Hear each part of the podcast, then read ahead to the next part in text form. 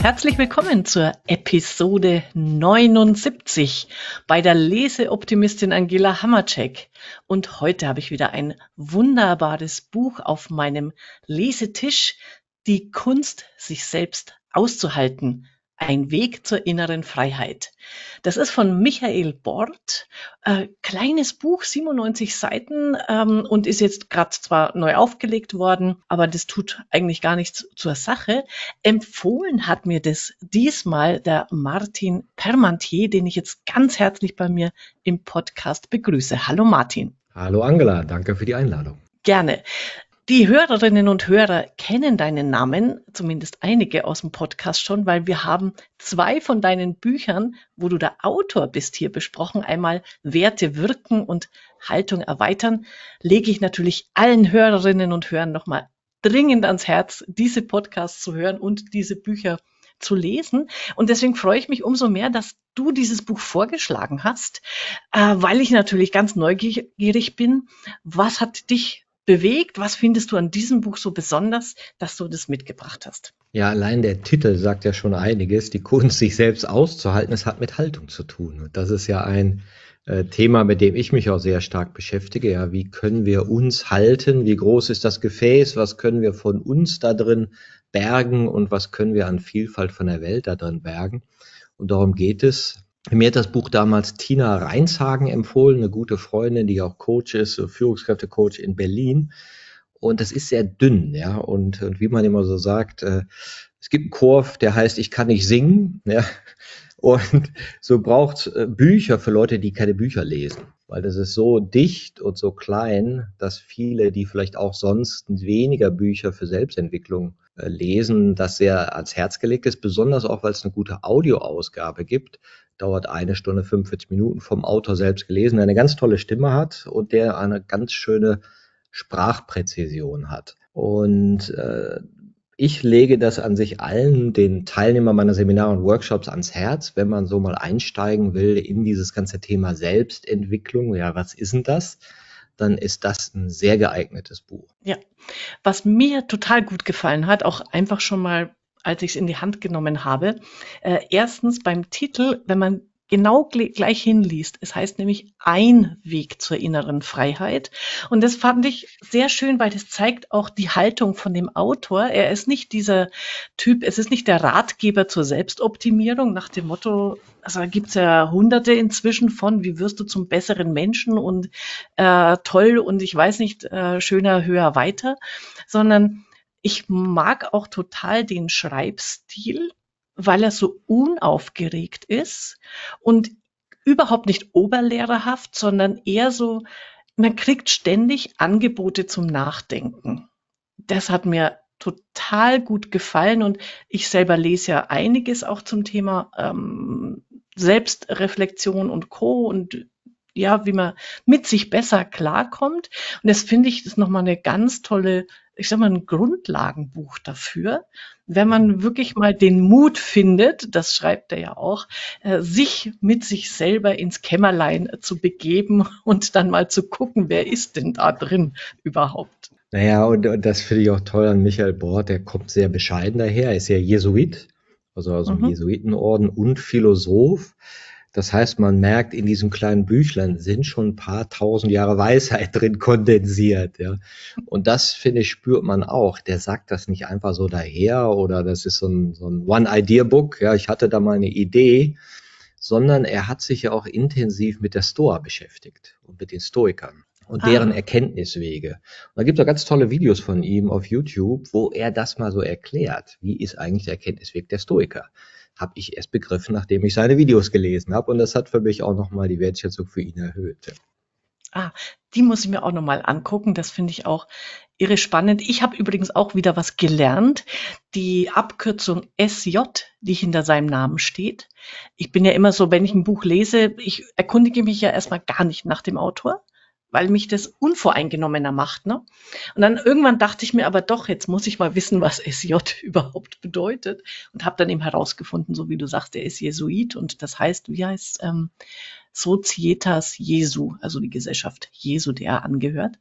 Und ähm, was ich aber dann auch nochmal sehr schön finde, dass eben es kommt nicht Meditation und ähm, Gott oder Spiritualität, das findet alles nicht statt in dem Buch, sondern er macht es wirklich über dieses Lass uns mal oder nicht lass uns, sondern wie geht es, wenn ich über mich selber nachdenke? Was finde ich da heraus und wie finde ich es heraus? Und ähm, da sind so ein paar zentrale Gedanken dabei, die ich sehr, sehr gerne mit dir bespreche. Und der erste, ich weiß jetzt gar nicht, ob das Kapitel so heißt, aber äh, was ich für mich schon mal so rausgezogen habe, dieses sich der eigenen Einsamkeit bewusst werden. Genau, und er stellt dem aber eins vor, vorher, und das mhm. dachte ich, also es fängt ja an mit der inneren Freiheit. Ja, und, und das fand ich ganz gut, weil ich auch, äh, als ich mich so angefangen habe zu interessieren für Selbstentwicklung, war das auch so mein Treiber. Ich möchte innerlich frei sein. Ja, und, und da sagte er erstmal der Weg zur inneren Freiheit oder ein Weg zur inneren Freiheit, darum geht's ihm. Ja, dich nicht, äh, weil wir an nichts so gebunden sind wie an uns selbst. Ja, und, und das ist sozusagen der Motivator auch für Entwicklung, den er vorne wegstellt. Und dann sagt er natürlich, ja, wenn ich mich dann auf mich selbst beziehe, dann ist es ja erstmal die Einsamkeit, dass ich halt in mir alleine bin. Und das macht uns vielleicht erstmal Angst in diesem, ich sag mal, ähm, paradoxen Spiel, was wir so in der Welt haben, der Wunsch nach Autonomie. Ich möchte ich selbst sein, aber ich möchte verbunden sein. Ja, und da pendeln wir auch so ein äh, bisschen.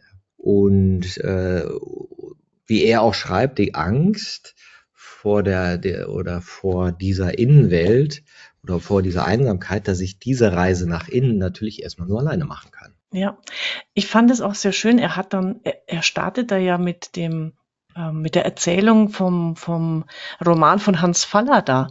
Das hatte ich gar nicht mehr im Kopf, hat man in der Schule ja gelesen. Jeder stirbt für sich allein. Das gehörte dann irgendwie Germanistik-Leistungskurs äh, mit dazu. Aber dieses, ähm, dieses Bild von dieser Jüdin, die um sich zu verstecken, also die, die ähm, das Versteck angeboten bekommt, die dann einfach 15 Stunden alleine mit sich sein muss und es nicht aushält und dann mhm. nach draußen geht und natürlich es endet tragisch. Aber genau das ist so dieser Punkt. Ich habe in einem anderen Buch mal gelesen, tatsächlich, inzwischen ist es so, dass junge Menschen, wenn die alleine in einen Raum gesetzt werden, ohne dass sie irgendwas machen können, nur ohne Ablenkung, dass sie nach 15 Minuten sich lieber einen Stromschlag versetzen, als weiter diese Einsamkeit auszuhalten.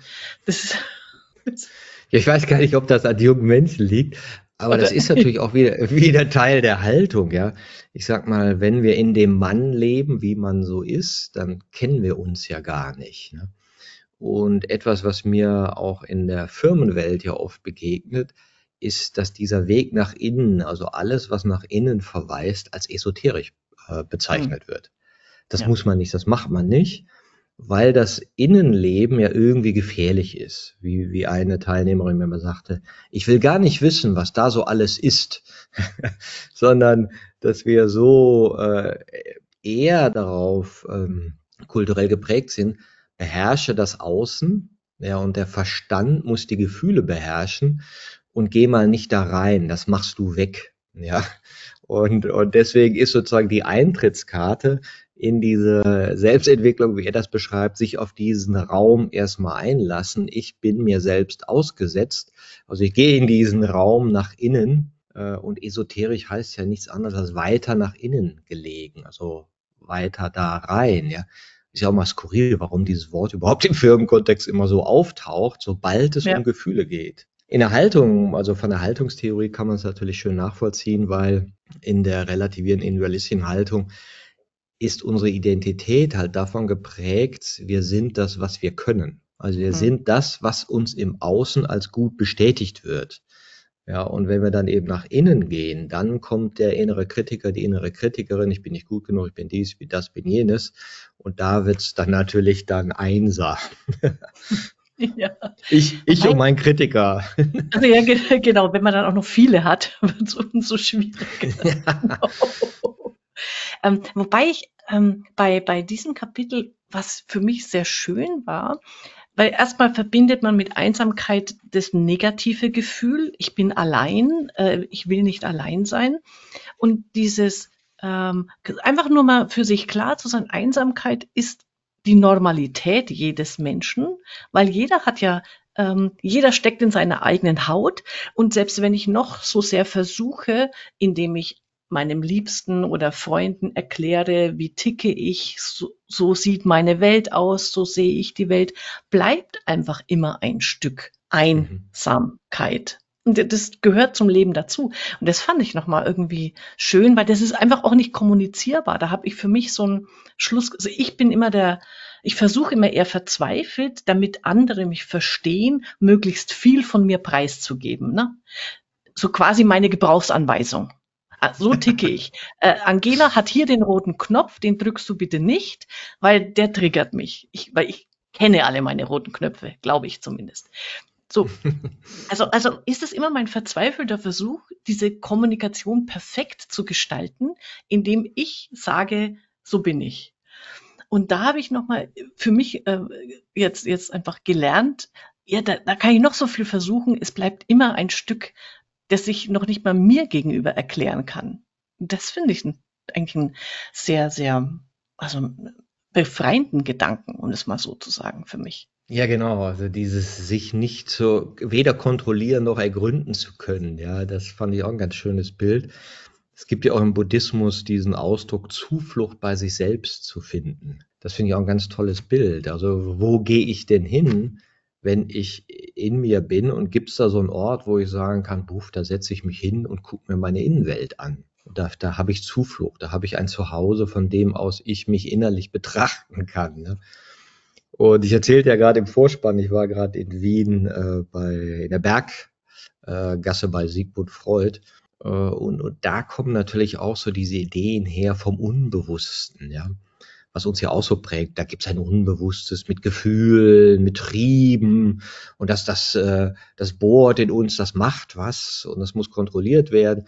Das sind ja so ganz frühe ähm, Konzepte der Psychologie, die ja heute äh, ganz anders betrachtet werden können, aber die vielleicht auch noch so uns manchmal ähm, so, so ein bisschen da zögern, in diese Innenwelt reinzugehen und die als ein Zuhause zu akzeptieren, obwohl wir ja genau da zu Hause sind. Ja, ja und da kommt immer wieder auch nochmal schön raus, dass das wir als Menschen lieber die Flucht in die Aktivitäten äh, nehmen und uns stressen und tun und machen, äh, bevor wir tatsächlich mal den Mut haben, uns ja in diesen Raum nach innen zu begeben. Das finde ich auch nochmal äh, wichtig. Ich habe da in einem anderen Buch auch äh, sehr lustige Geschichte, die passt dazu gelesen, bei der Manjana-Kompetenz, wenn dann so eine Frau, die, weil alle machen Yoga, ne? Und äh, Yoga ist ja voll das tolle Ding zum Meditieren und die dann einfach, weil sie das im normalen Arbeitsalltag gar nicht unterbringt, dann um 5.30 Uhr morgens auch noch extra aufsteht, um Yoga zu machen, dann glaube ich, hat es nicht wirklich was damit zu tun, dass die äh, sich selbst aushält und zu sich findet, sondern eher nochmal wieder diesen, diesen Druck von außen ähm, nachgibt. Und das ist, glaube ich, das, was man an der Stelle lernen muss und aushalten muss. Ja, das ist ja so diese Idee, das Außen ist ja kontrollierbarer. Ich kann ja nachweisen, ich habe das getan. Ich bin ein disziplinierter Mensch. Ich habe eine halbe Stunde Yoga gemacht. Ne? Aber jetzt innerlich äh, in einen Zustand für eine halbe Stunde zu gehen, ja, ist, ist nochmal eine andere Kiste. Ne? Ja. Und er macht ja auch viel Meditation. Er spricht in dem Buch gar nicht so über Meditation. Aber das ist natürlich etwas, wo man auch spürt, dass er aus dieser Praxis kommt. Ne? Und das Zweite, was für mich nochmal so als, als zentraler Gedanke, wobei es, das schimmert eher durch, sage ich. Das, da hat er jetzt, das führt er gar nicht weit und breit aus, aber trotzdem finde ich es nochmal einen wichtigen Gedanken, ist eben dieses, und am Ende des Tages sind wir alle tot. Und mhm. das bringt eine Tiefe in das, was wir tun und in unsere Beziehungen, die man gar nicht ähm, hoch genug bewerten kann. Also das hat mich nochmal angesprochen an der Stelle, bei all seinen Bemühungen um Strampeln und Tun einfach immer noch mal diesen Gedanken ab und zu mal zu haben und zu sagen, ja, und am Ende des Tages sterben wir. Und dann gucken wir mal zurück, ähm, was wir da getrieben haben. Und äh, war ich der beste Buchhalter, steht das auf meinem Grabstein. Oder hoffentlich etwas Netteres. Ja, ja, und, und äh, ja klar, gibt es ja viele Sprüche, das letzte Hemd hat keine Taschen. Also das, was du mhm. äußerlich dann so erreicht hast, kannst du nicht mitnehmen. Und äh, das Interessante ist ja auch, äh, was man ja auch beobachten kann, dass viele Dinge, die wir im Äußeren erreichen, eben nicht für diese innere Freiheit sorgen. Obwohl du viele Dinge hast, obwohl du materiell gesichert bist. Also ich kenne ganz viele Leute, die sind sehr wohlhabend, die haben Existenzängste. Ja. Das hört nicht auf, nur weil im mhm. Außen sich das an sich ja. schon erledigt hat. Und da genau. sagt er auch, dass die, die eigentliche Freiheit im Innen ist. Ne? Und da ist ja dann das, das ähm, weitere große Thema bei ihm. Das Kapitel, eines der Kapitel heißt auch so eben dieses Raus aus der Opferrolle. Und das war, war für mich auch nochmal ein wichtiger Punkt, ähm, weil ich tick da schon ein bisschen so, äh, gebe ich dann, ich dann zu, so nach dem Motto, okay, gerade wenn es um Selbstreflexion geht, ich analysiere etwas, ich habe eine Emotion, ein Gefühl, irgendwas passiert gerade, was mir nicht passt, dann äh, wird analysiert, äh, der Defekt wird erkannt, äh, weil ich irgendwo nicht richtig funktioniere und wie bei einer Maschine, ne, damit alles wieder wie geschmiert äh, läuft, äh, wird abgestellt und so funktionieren wir nicht. Und das fand ich nochmal sehr, sehr erhellend, das zu lesen in diesem Kapitel. Ja, das ist ja so eine Haltungserweiterung, so dieser ähm, Schritt von der Selbstoptimierung. Ja, ich mache mich besser zur äh, Selbsterfahrung ja, oder zur Selbstermächtigung und zu sehen, ach so, äh, es liegt ja an mir. Also ich kann ja was ändern durch Verändern meiner, meiner Einstellung, meiner Glaubenssätze und mein Innenraum ist gestaltbar und damit auch mein Welterleben. Und das ist ja meist so eine total befreiende Erfahrung, wenn man rausgeht aus dieser Opferrolle. Und das ist ja, wenn die Leute denken, wow, irre. Und jetzt fange ich an mit Selbstentwicklung. Jetzt mache ich dies, jetzt mache ich das, jetzt lese ich dies, jetzt lese ich das. Ne? Und plötzlich, wie einer mal sagte, früher habe ich in der Welt gelebt, da war ich umgeben von Idioten. Plötzlich waren die alle verschwunden. Weil sie die nicht mehr so geframed hat, weil sie die nicht mehr belabelt hat, sondern weil sie gesehen hat, das bin ja ich. Die existieren ja in mir. Und wenn ich meine Einstellung über die Welt ändere, dann verändert sich die Welt.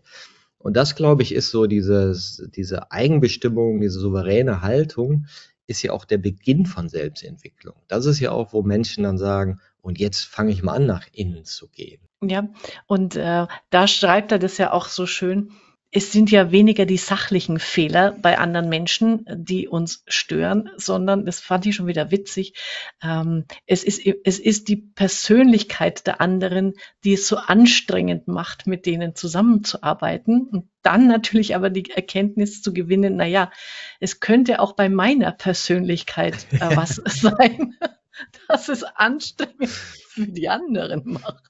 Das ist eine herrliche Coaching-Frage immer äh, warum ist es für andere schwer, von dir geführt zu werden?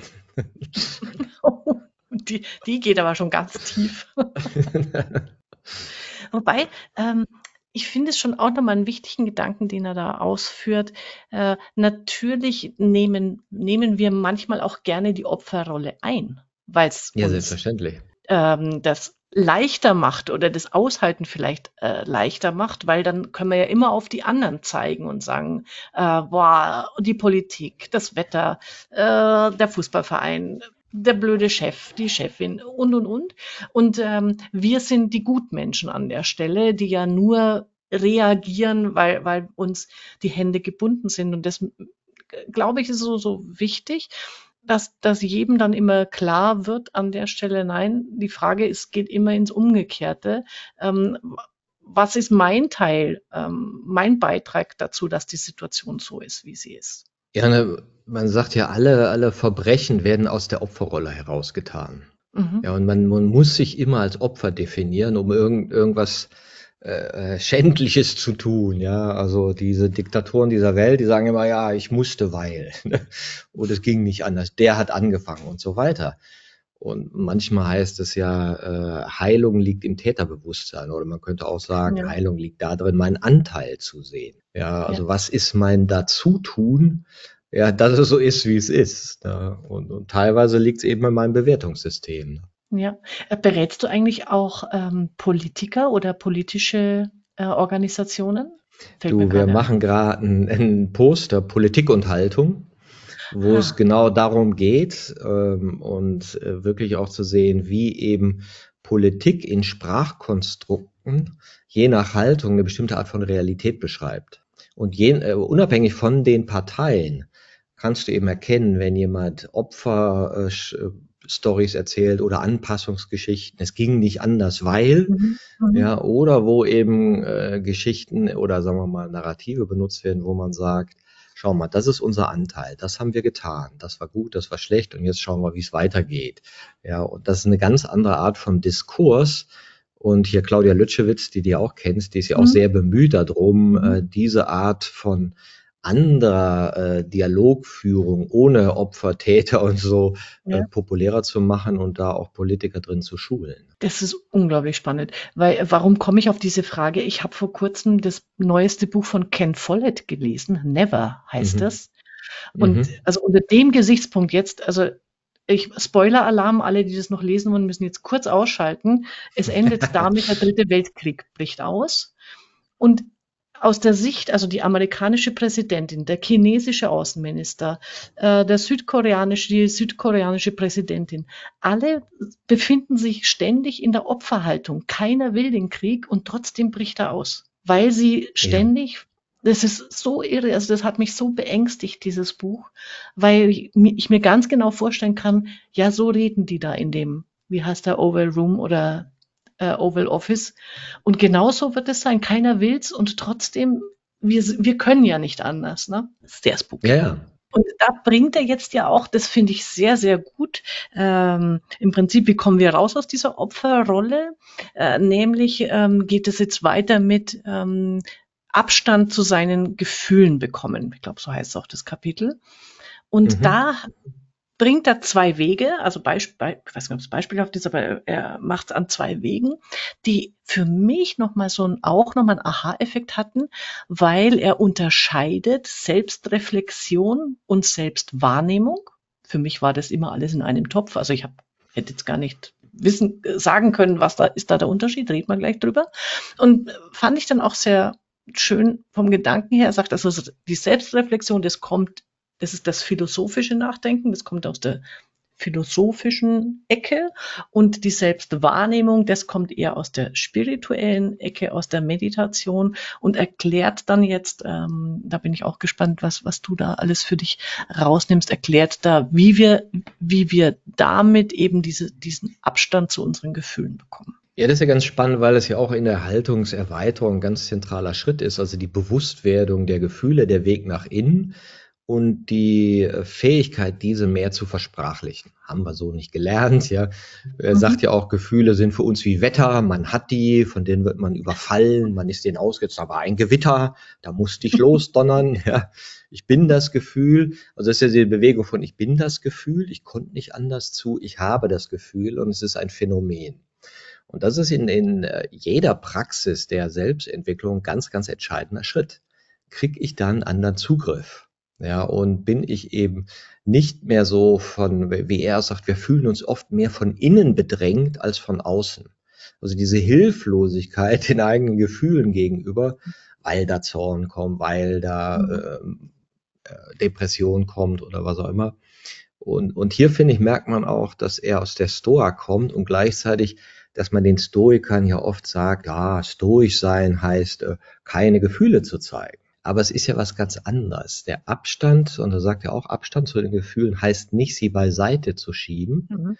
sondern, wie er es äh, sagt, sich mit ihnen vertraut zu machen. Also auch Vertrauen zu finden und sich trauen, die mal anzunehmen, wie sie so sind. Ja, und, und erstmal zu sagen, okay, das sind erstmal Phänomene. Äh, und ähm, und dann sagt er eben, dass wir oft halt so in diesen Weg gehen, wenn wir Gefühle haben und Abstand wollen, dann lenken wir uns ab. Ah, auf der Arbeit war schlecht, ich gucke Fernsehen. Ah, ich muss heute erstmal einen Film gucken. Ah, ich muss jetzt einen trinken, ich muss mal ein Glas Wein trinken, was auch immer. Also da beschreibt er so, sowieso in dem Buch hat er ganz viele praktische Beispiele, ganz viele situative Beispiele, die alles, was er sagt, auch immer so schön illustrieren.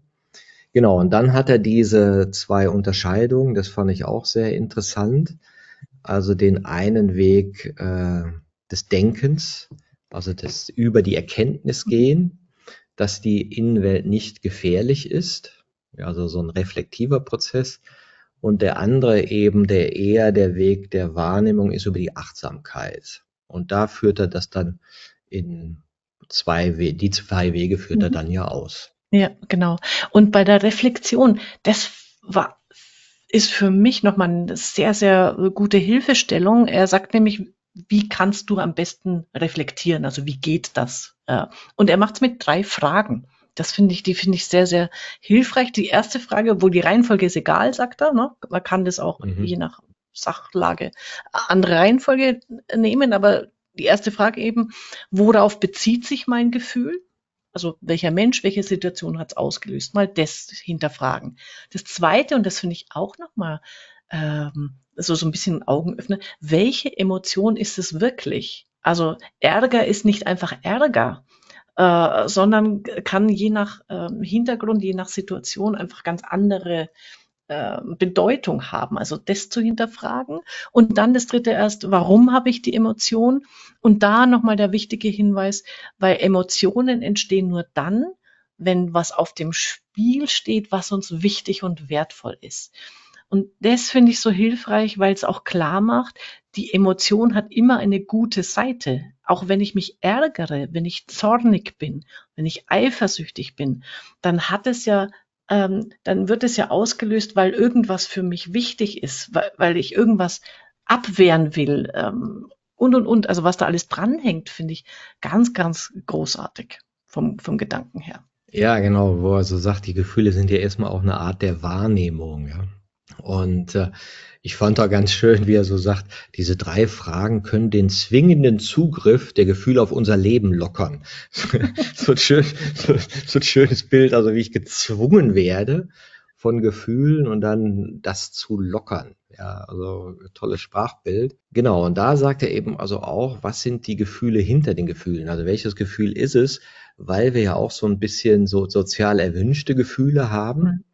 Der, der beschreibt das ja, was ich auch oft erzähle. Wenn du Promis fragst, was ist deine Schwäche, dann sagen mal alle Ungeduld. Ja, weil es ja so angemessen ist, so viel zu wollen und ich könnte ja noch viel mehr, wenn man mich nur lassen würde. Ne? Und keiner sagt Eitelkeit, was es vielleicht eigentlich wäre. Ne? Und äh, also was ist das eingebildete Bild von mir selbst und welche äh, Gefühle passen zu mir? Und da ist es ja auch in vielen Wegen Praxis, äh, Gefühle, erstmal äh, Gefühlswörter zu lernen, um erstmal das Vokabular auch zu haben, ja, was ist denn alles in mir drin? Ja, und, und, und äh, das ganze Repertoire erstmal zu akzeptieren. Natürlich habe ich Neid, natürlich habe ich Eifersucht und all die Dinge, von denen ich mir vielleicht nicht eingestehe, dass die zu mir gehören. Aber wenn ich genau hingucke, ja, dann sind die auch da. Ja, und das fand ich auch nochmal gut. Also die, den Kontext äh, zu beachten und, und überhaupt das Repertoire in sich zuzulassen. Ja, das Letztere finde ich ist auch für mich so ein ganz, ganz entscheidender Punkt, dass man eben auch diese gesellschaftlich nicht anerkannten Emotionen mal für sich ehrlich ähm, annimmt und sagt, ja, genau, ich bin total neidisch. Ich finde es echt fies, dass die Nachbarin jetzt die schönere Küche hat als ich. Oder was auch immer an der Stelle. Ja, da, ja. da habe ich äh, habe ich mich auf alle Fälle auch ähm, ertappt gefühlt an, bei dem Beispiel, das er auch bringt, nämlich äh, in, in den Verein kommt eine äh, junge Frau rein, die ist super engagiert und die kümmert sich und der äh, eine regt sich total auf, was, was ist denn das für eine Profilneurotikerin und dieser so arrogant und ich weiß nicht was. Und letztlich steckt nur dahinter, ach, ein bisschen wäre ich auch so gern so wie die. Also Neid. Äh, und äh, das kenne ich auch von mir ab und zu, dass ich dann lieber auf dem anderen rumhacke, als mir zuzugestehen, dass es Züge an dem Menschen gibt, die ich liebe. Ja, die, diese Erkenntnis, das, was du den anderen hast, könnte was sein, was vielleicht ja, auch in dir ist. Ne? Immer unangenehm. Genau. Und, und er beschreibt eben auch, und das kennen wir auch aus der gewaltfreien Kommunikation, diese ähm, bei diesem Weg der Selbsterkenntnis, zu schauen, welche Bedürfnisse sind dahinter, ja, und, und welche Bewertungen oder Glaubenssätze sind eigentlich dahinter. Ja, also die, diese Aspekte, also das so sozusagen genauer zu untersuchen, ja, was, was, welcher Teil in mir will eigentlich was? Und das ist ja oft, ähm, oder das ist nicht so einfach, die Bedürfnisse zu erkennen, also mir auch einzugestehen, dass ich bedürftig bin. Mhm. Ja, weil wir sagen, ja, ich habe das Gefühl, weil ich sehe das doch und das ist so. Ne? Und dahinter nee, da ist Klein Martin, der möchte gerne was. Ja, was will er denn? genau. Also das habe ich auch ähm, in einem anderen Buch gelesen. Ich weiß leider nicht mehr in welchem. Es ging um Resilienz. Es könnte von Sebastian Mauritz gewesen sein. Äh, jedenfalls genau diese Umdeutung von den negativen Emotionen in positive. Der bringt mhm. da sehr viele gute Beispiele. Also wirklich so Eifersucht als die Hüterin der Liebe und Beziehung. Also immer die Emotion, die negative Emotion in, was behütet sie denn? Was will sie beschützen? Das finde ich sehr schön bei dem Gedanken, das für sich auch immer noch mal zu reflektieren, was, was ist das Bedürfnis dahinter, so wie du es gesagt hast. Mhm. Was, was will ich denn eigentlich, wenn dieses Gefühl in mir hoch, hochkocht? Ja, Ken Wilber spricht ja von den Wächtern. Mhm. Also wenn, wenn, wenn du starke Emotionen hast, dann sind das die Wächter, die wollen mhm. was in dir schützen, eine Verletzlichkeit. Ja, und mhm. dahinter mhm. ist halt oft eine Verletzlichkeit. Äh, hinter der Eifersucht vielleicht die Verletzlichkeit, ja. Mensch, und unsere Liebe ist doch so schützenswert und ich habe Angst, dass sie zerbricht. Ich habe ja. Angst, ohne dich zu leben, ja, und, und sich ja. darauf auch einzulassen, äh, hinter die, also die Wächter zu befragen und zu sagen, mhm. was bewachst du ja eigentlich? Ne? Sehr, Wächter ist auch ein schönes Bild an der Stelle. Äh, und, und ähm, er schreibt in dem Buch ja auch, das finde ich zum Reflektieren auch nochmal wichtig. Und je stärker deine Emotion ist, desto mhm. größer ist dieses Bedürfnis dahinter. Mhm. Desto äh, mächtiger wird dein Wächter. Ähm, also auch sich da mal klar zu werden, wenn ich besonders extrem reagiere, dann, dann ist mir ja was wirklich extrem wichtig. Sonst würde ich ja nicht mhm. ähm, so in, an die Decke gehen. Das fand ich nochmal. Ja, und, und was er auch sagt, was einem auch in dieser Reflexion klar werden kann, dass Gefühle eben nicht nur was ist, was uns passiert, wie das Wetter, mhm. mhm. ja, sondern wir erzeugen das. Also der eigentliche, der eigene Anteil an dem Gefühl. Ja, so ähnlich wie das Beispiel, was du sagtest von der Frau im Verein, die die einen sagen, oh, die ist doch super, und ich sage, oh, ist das eine Zicke. Ja, wo ich sage, ja, aber ich mache sie zu dem. Ja, also ich erzeuge das Gefühl aus mir heraus, meine Subjektivität, meine Prägung. Ja, und das ist ja schon ähm, in, in der Haltungserweiterung spricht mir so von dieser Perspektiverweiterung, was Susan Cook heute so rausgefunden hat, dass sozusagen wir mit der Sprache die zweite Perspektive haben, also ich kann mich sehen und ich kann dich sehen. Mhm. Und dann äh, danach die dritte Perspektive haben, also der Teil, der uns anfängt zu beobachten. Also der Teil, der sehen kann, was wir so tun. Ne? Und der Teil, der sehen, ach guck mal, jetzt hast du das gemacht aus dem Grund. Ne? Und dann gibt's aber noch so die vierte Perspektive, die dann nochmal einen Raum aufmacht, wo wir sehen können, wie wir uns eigentlich so beobachten. Also der Beobachter vom Beobachter. Ja. Und das wird natürlich durch diesen Reflexionsprozess auch angeregt. Mhm. Also das ist spannend. Also die, diese vierte Perspektive kenne ich nicht. Da, da können wir uns an einer anderen Stelle mal äh, vertieft drüber unterhalten. Gibt es ganz einfache Übungen zu. Du setzt dich, sagen wir mal, ah, irgendeinen Streit, ja, du hast irgendeinen Streit mhm. mit jemandem. Du setzt dich auf den Stuhl und äh, stellst dir vor, die andere Person sitzt vor dir. Ja, und dann äh, sagst du dem alles, was du sagen willst. Dann setzt dich auf den Stuhl der Person, sagst, wie kommt denn das bei dir an, dass du das alles so hörst? Ja, und dann setzt du wieder auf den Stuhl und sagst ja jetzt, äh, nachdem ich gehört habe, was der gehört hat und so weiter. Also gehst hin und her und nimmst die verschiedenen Rollen ein. Typische Coaching-Technik. Und dann kannst du dich daneben stellen und sagen, was fällt dir auf, wenn du die beiden streiten, wenn du denen so zuhörst? Ja. Und, und äh, bist du in der dritten Perspektive. Ah ja, wenn ich den beiden so zugucke, dann mhm. weiß ich, hm, beide haben Bedürfnis, über das sie nicht wirklich reden, was ich aber spüre, was ich aber von außen sehen kann. Und so, und dann gehst du nochmal ganz aus dem Kontext raus und dann sagst du, und was fällt dir auf, wenn du die beiden auf dem Stuhl siehst und den, der sie beobachtet? Ja, und was fällt dir an dem Beobachter auf? Und meistens macht es dann nochmal Klick, weil dir die Subjektivität deines eigenen Beobachtens auch nochmal sichtbarer wird, so in der richtig physischen Sinne, so in Kürze. Okay, das ist wirklich spannend. Falls ich das mal machen sollte, werde ich vorher meinem Mann Bescheid geben, dass der nicht, nicht einliefern lässt nach dem Motto, jetzt habe ich die ersten Anzeichen von Schizophrenie. Wenn ich nee, aber ich glaube, ich glaube, äh, das, das ist, und da kommen wir ja gleich darauf, auch der Unterschied ja. zwischen Selbstreflexion und Selbstwahrnehmung. Ja. Genau. Weil die Selbstreflexion, da bist du immer noch in deine Subjektivität, in deine interpretatorische Subjektivität eingebunden ich bewerte das ja noch und ich analysiere das.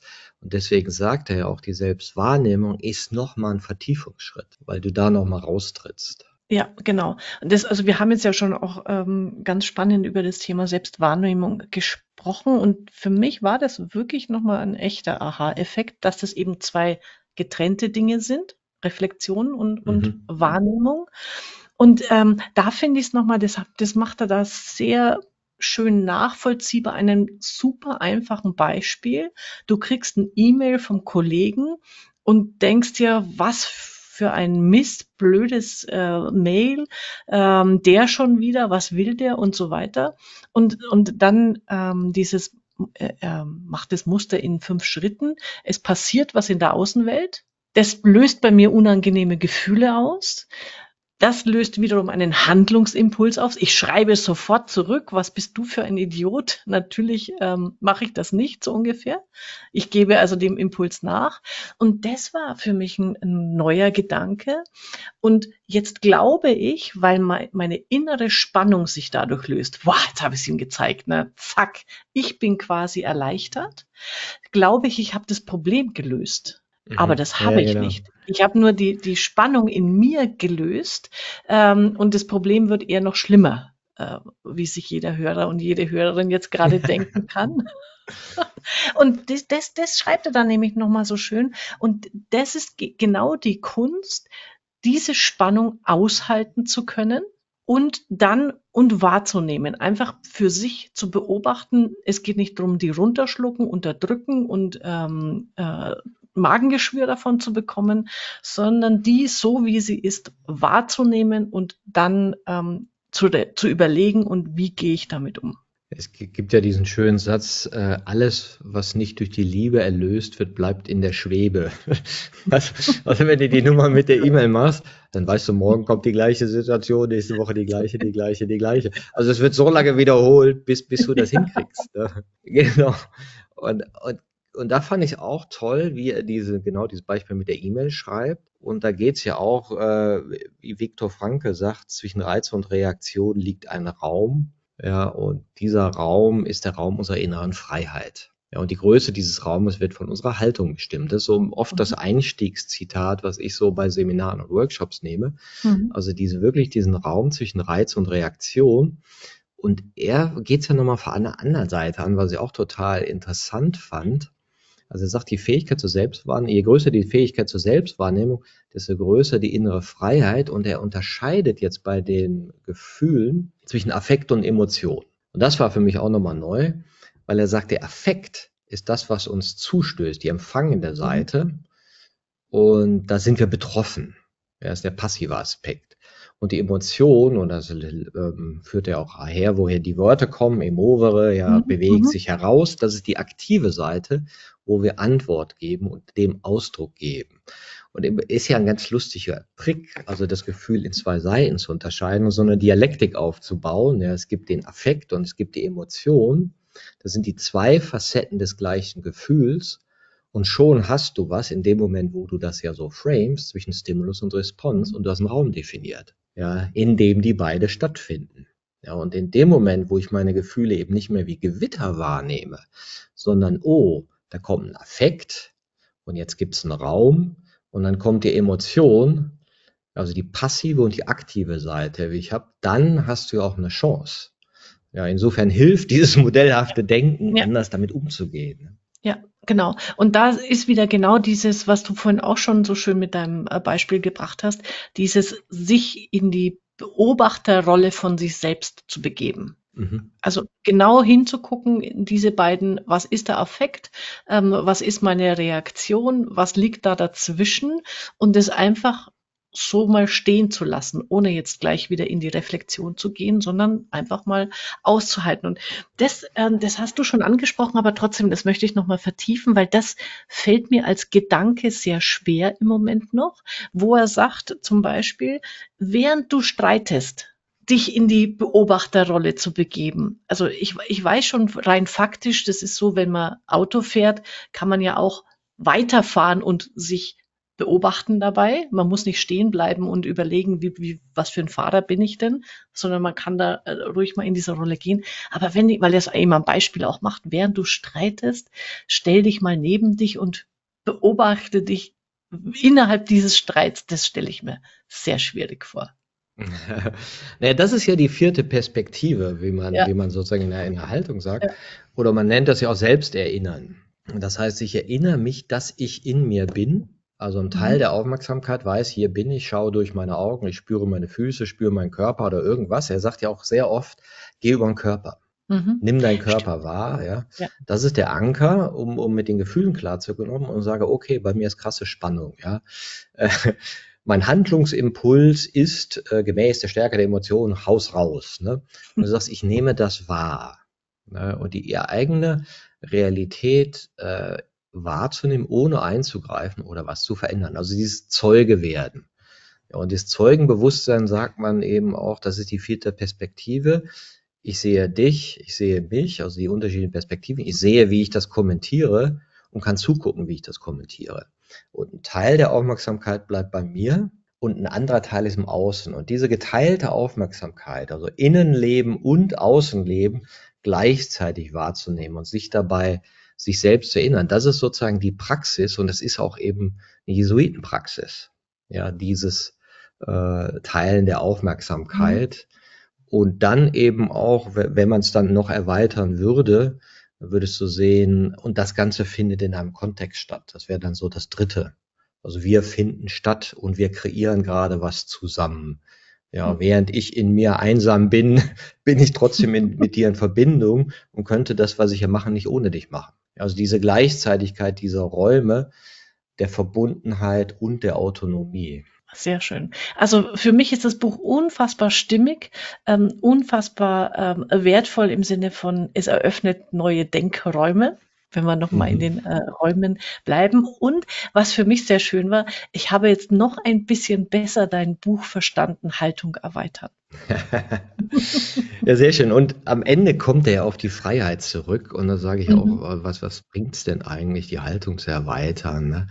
Und es ist wirklich, sagt er, die Freiheit bei mir, um meinem Ausdruck bleiben zu können. Ja, und, und Herr im eigenen Gefühlshaushalt zu werden oder Herrin. Das fand ich auch ein ganz schönes Bild. Oder wie er dann so sagte, mit dem Beispiel mit dem Streit. Wer sich selbst in einem Streit aushält, hält damit auch den anderen und den Streit an sich aus. Und dieses Halten, also das Gefäß vergrößern, die Haltung erweitern und mehr, dass mehr da drin geborgen ist, ja, und, und nicht überläuft energetisch, ne, das äh, finde ich auch ein tolles Bild und deswegen äh, empfehle ich ihn auch immer sehr gerne. Ja, wunderbar. Das tun wir jetzt hier auch zum Abschluss. Nochmal allen Hörerinnen und Hörern. Äh, und so wie du sagst, als Hörbuch, ähm, ganz, ganz toll, wenn, wenn ihr darauf Lust habt. Ansonsten sehr schöne Denkperlen, wenn ich es mal so sagen darf, die einem zum Weiterdenken anregen. Da sage ich nochmal, danke Martin, dass du dieses Buch mir auf den Tisch gelegt hast und dass wir das jetzt so schön besprochen konnten. Danke Angela für den wunderbaren Austausch. Das war's für heute. Das nächste Buch steht schon im Regal.